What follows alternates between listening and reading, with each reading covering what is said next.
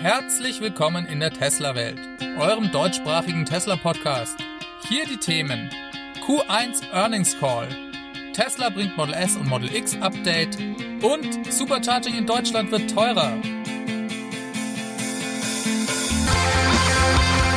Mein Name ist David und dies ist die 62. Folge.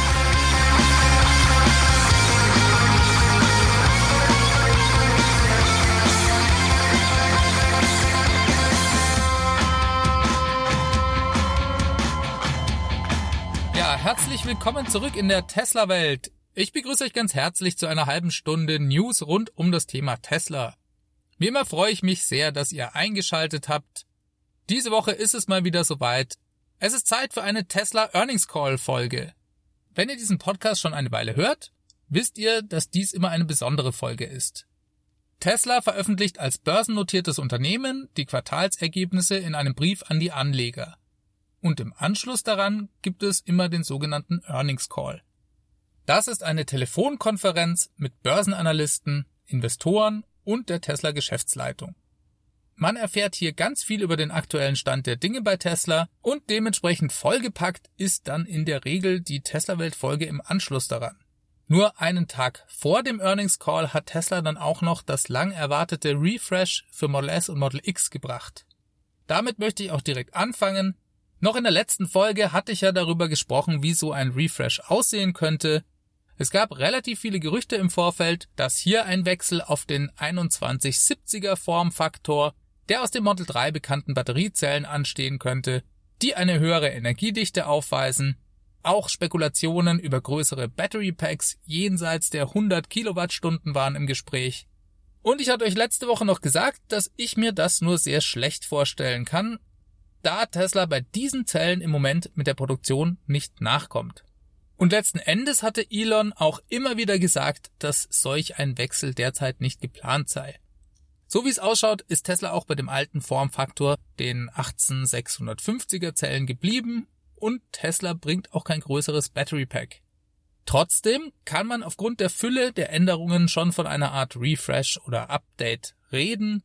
Model S und X haben ab jetzt mehr Reichweite, laden schneller und erhalten eine überarbeitete Luftfederung und noch einige andere Neuerungen.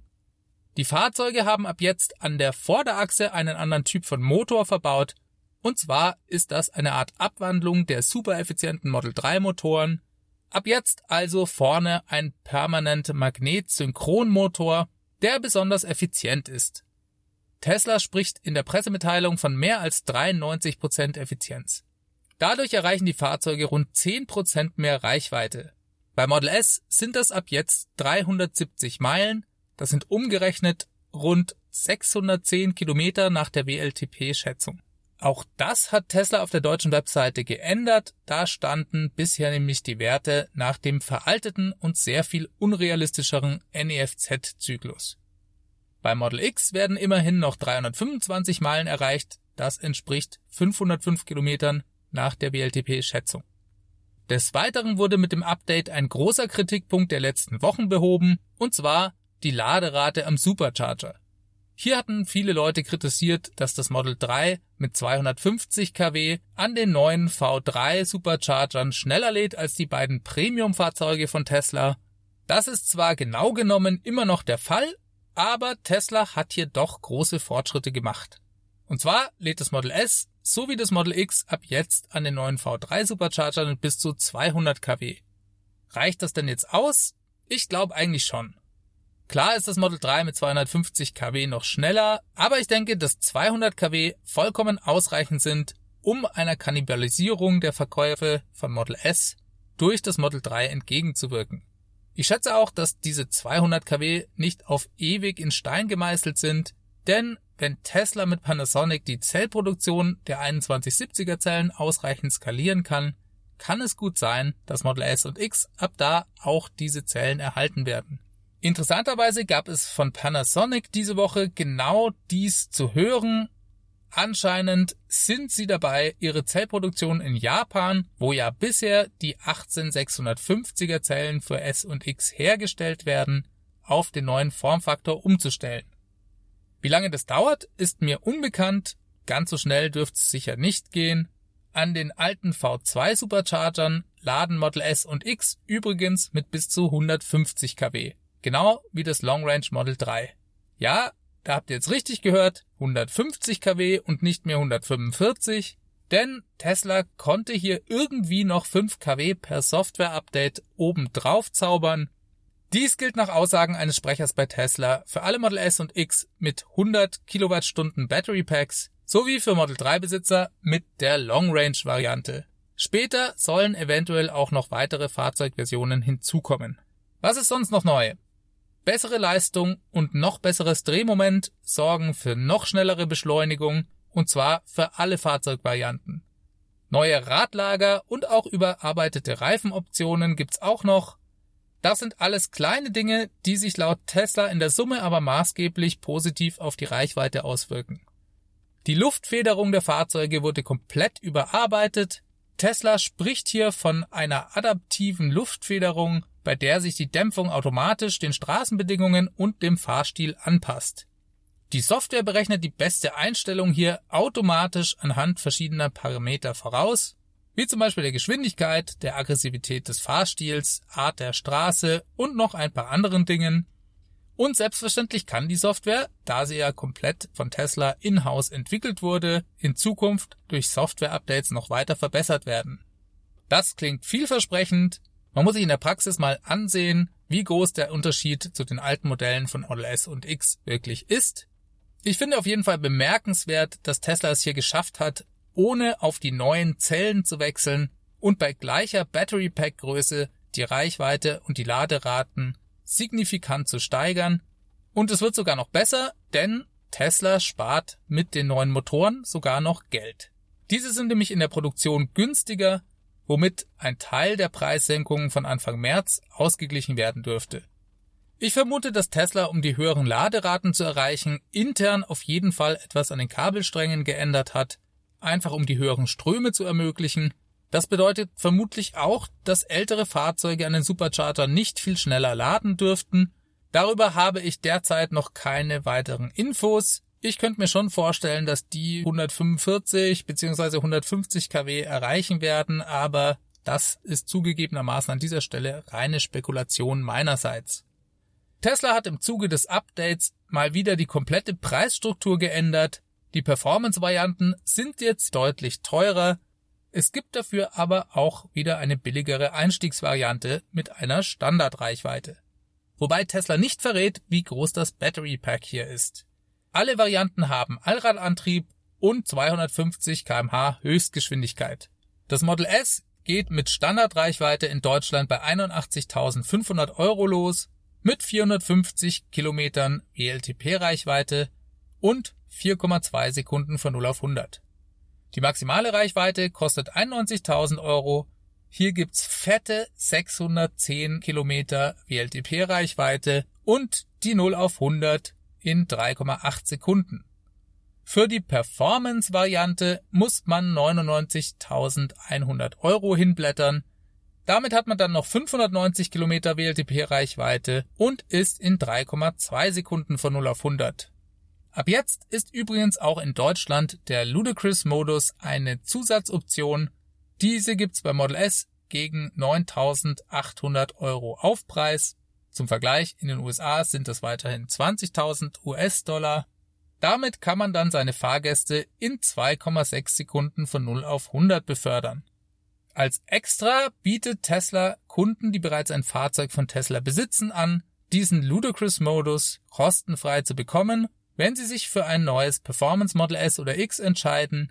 Das eine Art Treuebonus und selbstverständlich von Tesla der Versuch, mehr Performance-Versionen seiner Fahrzeuge zu verkaufen. Schauen wir uns kurz noch das Model X an.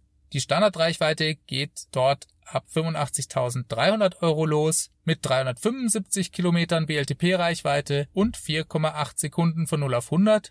Die maximale Reichweite gibt's ab 94.800 Euro zu kaufen mit 505 Kilometern Reichweite und 4,6 Sekunden von 0 auf 100. Und mit der Performance-Variante, die es ab 103.500 Euro ohne den Ludicrous-Modus gibt, kommt man dann immerhin noch 485 Kilometer weit. Die rund zweieinhalb Tonnen sind in sagenhaften 3,6 Sekunden dann von 0 auf 100. Und gibt man hier nochmal 9200 Euro mehr aus, erhält man den bei Model X etwas günstigeren Ludicrous-Modus, der dann nochmal sieben Zehntel schneller, also in nur 2,9 Sekunden von 0 auf 100 beschleunigt. Ihr seht also, man kann da schon von einem ganz neuen Line-up der Fahrzeuge sprechen. Vergleicht man das mit dem Angebot Stand Anfang Januar und Tesla schafft es mal wieder, die Konkurrenz wirklich alt aussehen zu lassen. Die Fahrzeuge von Audi, Mercedes, Porsche und Co., die nach und nach auf den Markt kommen, waren bisher schon nicht kompetitiv, was die Effizienz und die Reichweiten angeht. Und dieses neue Update von Model S und X lässt den Abstand da nochmal weiter wachsen. Das einzige Fahrzeug, das performancemäßig vermutlich an Tesla herankommen wird, ist ja der Porsche Taycan. Der wurde für das Ende des Jahres angekündigt. Für die USA hat Porsche 310 Meilen als Reichweite angegeben. Das klingt erstmal nicht schlecht, allerdings basiert dieser Wert auf dem alten europäischen NEFZ-Testzyklus. Das ist also ein bisschen Augenwischerei und man sollte eher von einem realistischen Wert von 250 Meilen Reichweite ausgehen. Daneben steht jetzt das Model S mit 370 Meilen. Da liegen Welten dazwischen, auch wenn Porsche vermutlich noch ein größeres Pack bringen wird. Im Earnings Call hat Elon auf einen Test von Motortrend hingewiesen, die sind das neue Model S bereits gefahren und konnten damit von LA direkt nach San Francisco fahren, ohne auch nur ein einziges Mal laden zu müssen, trotz Gegenwind sogar und mit 10% verbleibender Reichweite bei Ankunft. Phänomenal und Elon meinte, damit sei man sogar besser unterwegs als so manches Verbrennerfahrzeug, das dann doch irgendwann mal bei so einer Strecke an die Zapfsäule fahren muss. Tesla geht weiterhin davon aus, dass sich langfristig die Nachfrage bei Model S und X so ungefähr bei 100.000 Fahrzeugen pro Jahr einpendeln dürfte. Im letzten Quartal wurden ja erschreckend wenig Model S und X gebaut und geliefert. Tesla hat beim Earnings Call eine Art Erklärung dazu abgegeben. Und zwar habe man die Produktion gesenkt, um die notwendigen Umrüstungen der Produktionslinien für diese neuen überarbeiteten Fahrzeuge vorzunehmen. Wenn man das hört, macht auch die, naja, sagen wir mal, komische Preispolitik der letzten Wochen zumindest etwas mehr Sinn. Erst hatte Tesla ja Anfang Januar den 75D aus dem Programm genommen. Das hat de facto den Einstiegspreis bei Model S und X um knapp 20.000 Euro verteuert und anschließend wurde der Preis Anfang März massiv gesenkt. Tesla scheint also so absichtlich die Nachfrage erstmal gedrosselt zu haben, um Zeit zu haben, um die Produktionslinien aufzurüsten Tesla geht davon aus, dass durch das attraktivere Angebot jetzt im Q2 wieder Boden gut gemacht werden kann. Wir dürfen also schon gespannt sein, wie die Produktions- und Lieferzahlen im Q2 ausschauen werden. Damit sind wir auch schon beim Earnings Call.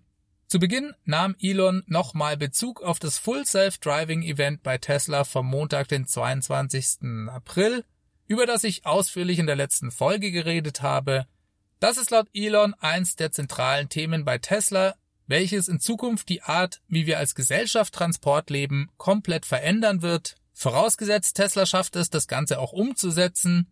Elon sagte, dass Tesla hier in einer einzigartigen Lage am Markt sei. Tesla habe den Full Self-Driving Computer, ein komplett eigenes Design, fertig entwickelt und in der Produktion. 400.000 Fahrzeuge mit Hardware 2 oder besser trainieren täglich das System mit Daten und Situationen aus realen Verkehrssituationen. Und in zwölf Monaten werden es bereits eine Million Fahrzeuge sein. Ende 2020 erwartet er, in ersten Märkten damit live gehen zu können. Das bedeutet eben auch von den Regulierungsbehörden das Go zu bekommen, Dementsprechend verwandle sich Teslas Flotte ab dem Zeitpunkt in eine riesige Roboterflotte von Fahrzeugen, die ihren Besitzern zwischen 10 und 30.000 Dollar Umsatz pro Jahr generieren könnten. Das habe im Moment kein anderes Unternehmen am Markt und daher sei es sehr spannend zu sehen, wie dies alles weiterginge. Als Kunde, der die Option volles Potenzial für autonomes Fahren gebucht habe, müsse man sich aber noch keine Sorgen machen, dass die Hardware 2 bereits zu schlecht sei es dauere ungefähr noch zwei bis drei Monate, bis Tesla neue Full Self-Driving Features veröffentliche, bei denen der neue Chip von Tesla dann notwendig werde. Man muss also noch nicht sofort ins nächste Service Center stürmen, um zu versuchen, sich ein Upgrade zu holen. Das wird erst in zwei oder drei Monaten wirklich relevant. Ich könnte mir vorstellen, dass diese Aussage vor allem erstmal für die USA gilt, denn vermutlich bedürfen die neuen Features Zulassung der zuständigen Regulierungsbehörden in den einzelnen Ländern. Von dem her haben wir in Europa da höchstwahrscheinlich noch ein bisschen mehr Zeit. Kommen wir mal zu den Finanzen. Da konnte Tesla in diesem Quartal leider nicht glänzen, sondern hat die Erwartungen der Börse schlimm enttäuscht. 702 Millionen Dollar Verlust ist mehr als von vielen Analysten erwartet, auch wenn der Umsatz auf 4,5 Milliarden Dollar stieg. Erwartet hatte die Börse 5,779 Milliarden Dollar Umsatz und nur einen Verlust von 1,21 Dollar pro Aktie. Tesla hat aber leider 4,1 Dollar pro Aktie verloren. Das ist schon ein gewaltiger Unterschied. Die Bargeldreserven lagen am Ende des Quartals bei 2,2 Milliarden. Das sind rund 40 Prozent oder 1,5 Milliarden Dollar weniger als am Ende des Jahres 2018 das erklärte Tesla mit einer Schuldenrückzahlung in Höhe von 920 Millionen Dollar und mit dem Mehrbedarf an Kapital durch die Internationalisierung der Verkäufe bei Model 3. Beides seien einmalige Vorgänge, auch habe man es nicht geschafft, alle Fahrzeuge am Ende des Quartals auszuliefern, sondern es sind ja jede Menge Fahrzeuge auf dem Weg zum Kunden, die dadurch nicht in das finanzielle Ergebnis mit reinzählen. Ja, das stimmt, aber Tesla hat natürlich auch massiv weniger Model S und X gebaut und verkauft. Auch im Q2 2019 plant Tesla Verlust zu machen. Erst im Q3 wird es vermutlich wieder besser. Im Q2 erwarte man Auslieferungen zwischen 90 und 100.000 Fahrzeugen insgesamt. Für das gesamte Jahr 2019 irgendetwas zwischen 360 und 400.000. Die Marge bei Model 3 ist durch die Einführung der 35.000 Dollar Variante auf etwa 20 Prozent gesunken. Bei Model S und X haben sie keinen Prozentwert angegeben. Allerdings dürfte die Marge hier stärker gesunken sein. Dort haben sich vor allem der Rückgang der Produktionszahlen sowie die Preissenkungen negativ ausgewirkt. Tesla erwartet eine Normalisierung der Margen in den kommenden Monaten. Es gab aber auch positive Nachrichten. Das Model 3 war auch im ersten Quartal 2019 wieder das meistverkaufte Premium-Fahrzeug seiner Klasse in den USA mit 60 Prozent mehr verkauften Einheiten als der zweitplatzierte. Das ist schon enorm. Sehr viele Leute entscheiden sich für die Premium-Version des Model 3 und sind bereit, deutlich mehr Geld in die Hand zu nehmen, verglichen mit den Autos, die sie bisher gefahren haben. Über 50 Prozent der Käufer entscheiden sich für die Long-Range-Variante Seit der letzten Preissenkung und der Einführung der 35.000 Dollar Variante habe sich der Durchschnittskaufpreis bei ungefähr 50.000 Dollar eingependelt. Das ein sehr guter Wert. Die 35.000 Dollar Variante bleibt übrigens laut Elon auch weiter im Programm, selbstverständlich als Off-Menu-Option, aber Tesla hat anscheinend nicht vor, diese ganz abzuschaffen. Ich weiß nicht so genau, ob man das glauben sollte. Wenn die eh keiner kauft, kann man sie ja auch irgendwann mal rausschmeißen. Zumindest ist das in der Vergangenheit meistens so gelaufen, aber es ist auf der anderen Seite halt nur eine softwarelimitierte Version, daher stört sie den Produktionsablauf wahrscheinlich eigentlich nicht wirklich.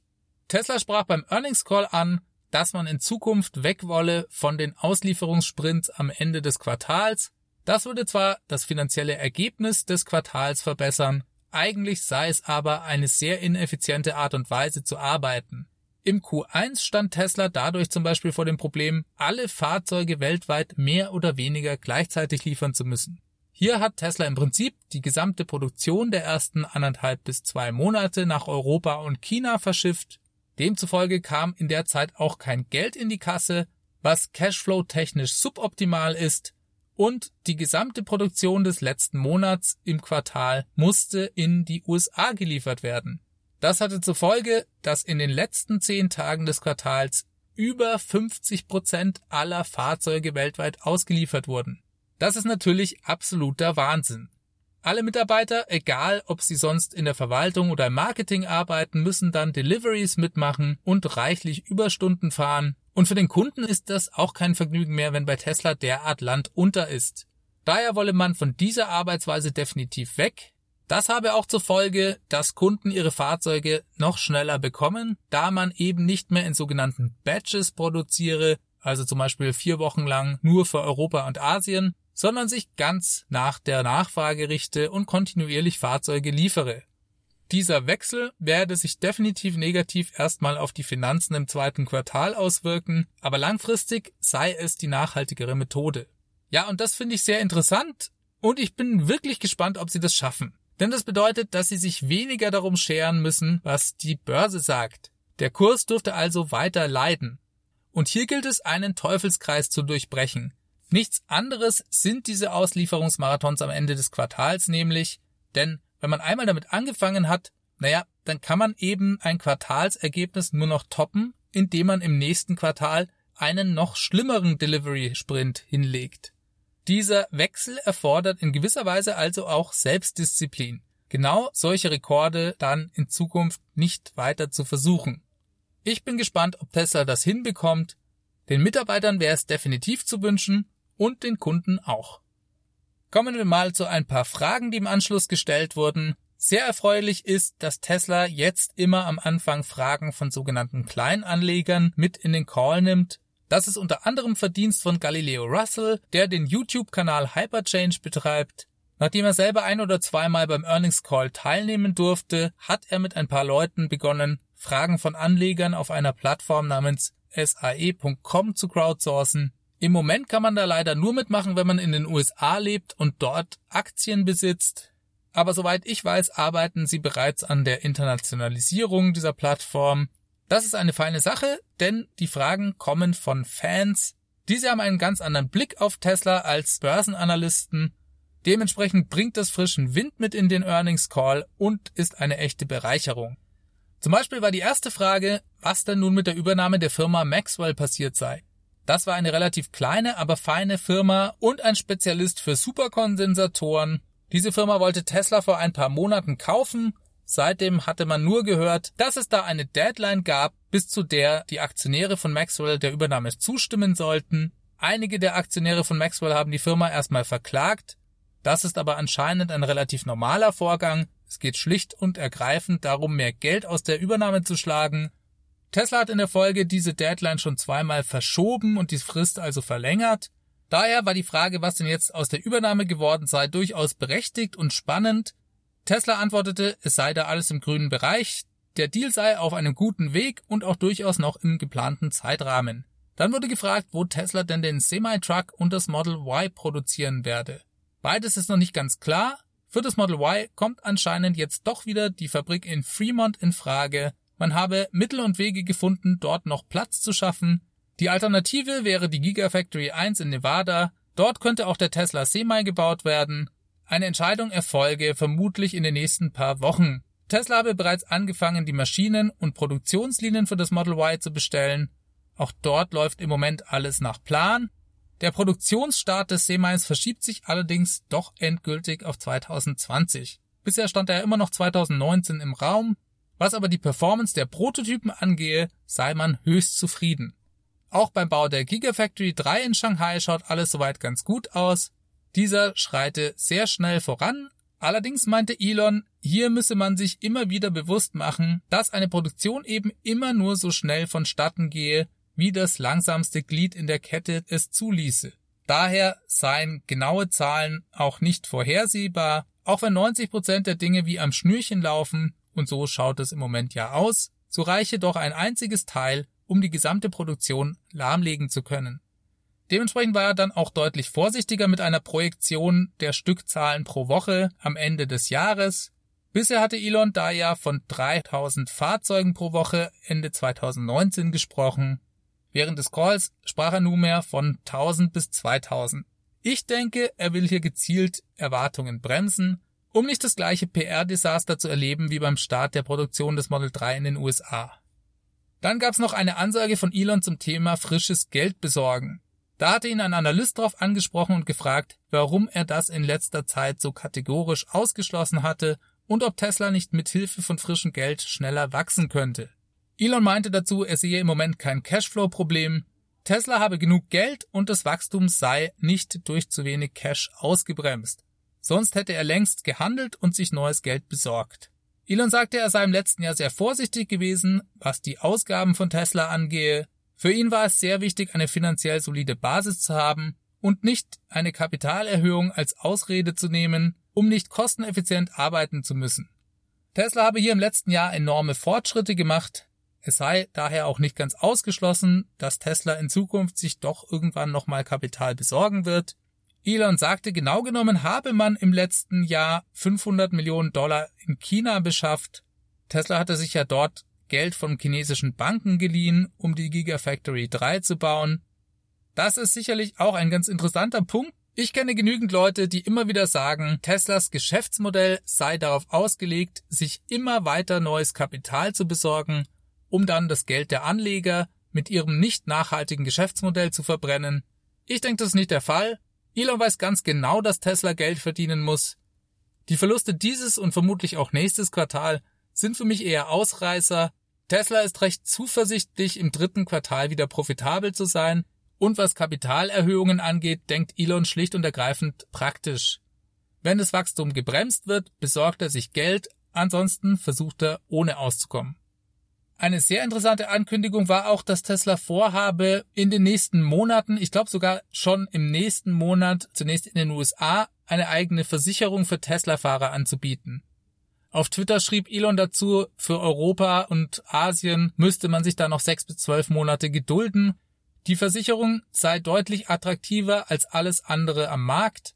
Tesla hat hier selbstverständlich besondere Möglichkeiten.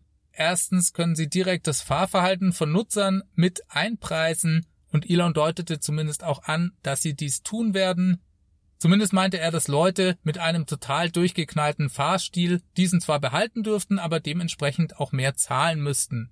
Da dürfen wir sicherlich sehr gespannt auf Preise sein, für so manch einen dürfte dies vielleicht nicht die allerangenehmste Vorstellung sein, wenn die Versicherung genau über den Fahrstil Bescheid weiß. Das aber vielleicht auch nur ein vorübergehendes Problem, wenn das autonome Fahren kommt. Vielleicht muss man ja dann irgendwann sogar dafür bezahlen, wenn man selber weiterfahren möchte und das Risiko dadurch höher ist, als wenn ein Computer das Fahrzeug steuert.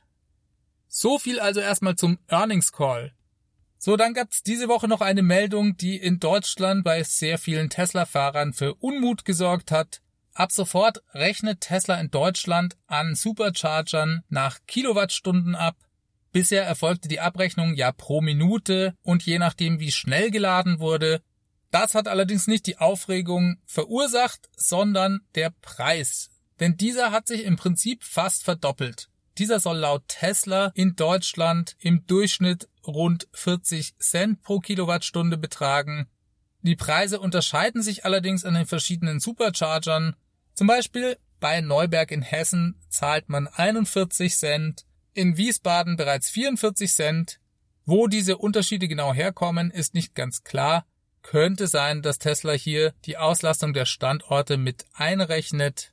Ich denke, was viele Tesla-Fahrer aufgeregt hat, war die absolute Non-Kommunikation von Tesla im Vorfeld der Preiserhöhung. Das eine sehr amerikanische Methode und mir ist aber nicht ganz klar, ob das eher ein kulturelles Problem ist oder ob das eine Schwäche von Tesla ist. Für viele Leute ist das Laden am Supercharger damit fast schon so teuer wie einen Diesel fahren.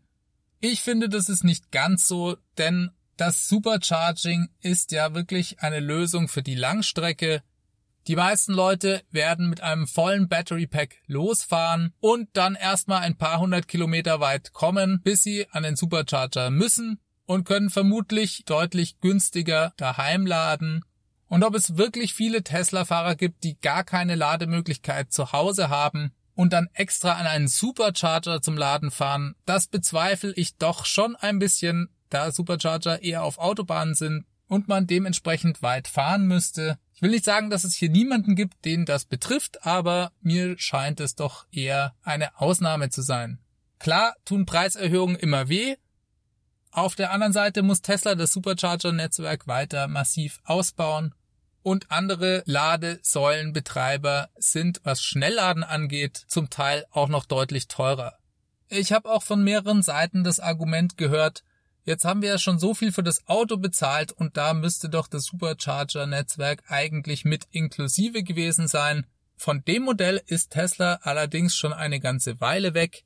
Das freie Supercharging war einmal im Kaufpreis mit eingepreist, das stimmt, aber das ist nicht mehr der Fall, sondern Tesla Supercharger Netzwerk soll sich von selber tragen und finanzieren. Man erhält auch das mit Abstand beste Ladenetzwerk, was derzeit am Markt ist. Tesla hat gerade erst durch Software-Updates die Ladeleistung auch an V2 Supercharger nochmal um bis zu 50 Prozent erhöht. Das kann nicht umsonst sein. Und ich finde, dass 40 Cent für Schnellladen schon gerechtfertigt sind. Dass Elektrofahrzeuge sich dann nicht mehr lohnen, sehe ich nicht so, denn viele Leute werden günstiger zu Hause laden können. Oder vielleicht auch in der Arbeit. Wir beobachten das Ganze weiter. Vielleicht äußert sich Elon ja nochmal zu dem Thema. So, damit sind wir auch diese Woche wieder am Ende der Folge angelangt. Ich danke euch fürs Einschalten. Auch diese Folge wurde euch mit freundlicher Unterstützung des Tesla Owners Club Helvetia präsentiert. Ich möchte euch nochmal einladen, diesen Podcast zu unterstützen, wenn er euch gut gefällt. Das könnt ihr tun, indem ihr auf www.teslawelt.de geht und euch meine Crowdfunding-Optionen anschaut.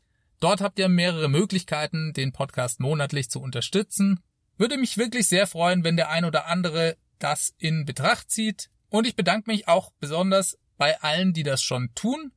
Für wen das nichts ist und wer mich anders unterstützen möchte, kann mir auf iTunes oder in eurer Podcast-App eine positive Bewertung schreiben. Auch das bringt den Podcast weiter, da er dadurch im Ranking bei iTunes steigt.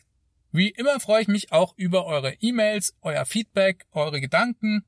Die könnt ihr an feedback at teslawelt.de schicken. Wer nicht so gerne schreibt, nimmt mir einfach einen Audiokommentar mit seinem Handy auf und schickt diesen an die E-Mail-Adresse oder alternativ könnt ihr auch die 0211 9763 2363 anrufen und mir dort eine Nachricht hinterlassen. Auf Twitter findet ihr mich TeslaWelt. Ich wünsche euch eine ganz gute Woche. Macht's ganz gut. Bis zum nächsten Mal. Ciao, ciao.